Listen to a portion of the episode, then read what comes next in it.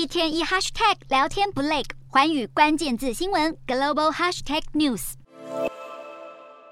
消防员在瓦砾堆搜寻生还者，与时间赛跑，不放弃任何一丝希望。这样的场景在乌克兰各地上演。俄罗斯连日来不断轰炸乌国各大城，希望逼迫乌国投降和谈。但这样的狂轰滥炸，只让乌克兰全国上下更加团结对抗俄军。眼看俄军士气低迷，俄罗斯开始改变作战策略。俄罗斯最近一再宣称，乌克兰计划攻击赫尔松州遭俄军占领地区的卡科夫卡大坝，来淹没附近地区。不过，基辅当局否认计划对大坝设施发动攻击，并表示俄罗斯这样的宣称可能显示是俄罗斯本身考虑发动攻击，并打算怪罪于基辅和其他西方盟友。但俄罗斯的指控可不止于此，俄国指控英国必须为北溪海底天然气管线遇袭负责。并说正在考虑采取进一步动作。俄国国防部上个月二十九号宣称，英国海军人员九月炸坏北溪天然气管线，但并没有提供相关证据。对此，英国当局矢口否认，并指俄罗斯这么说是为了转移人们对俄军在乌克兰战败的注意力。而俄罗斯内部也充满不安疑虑。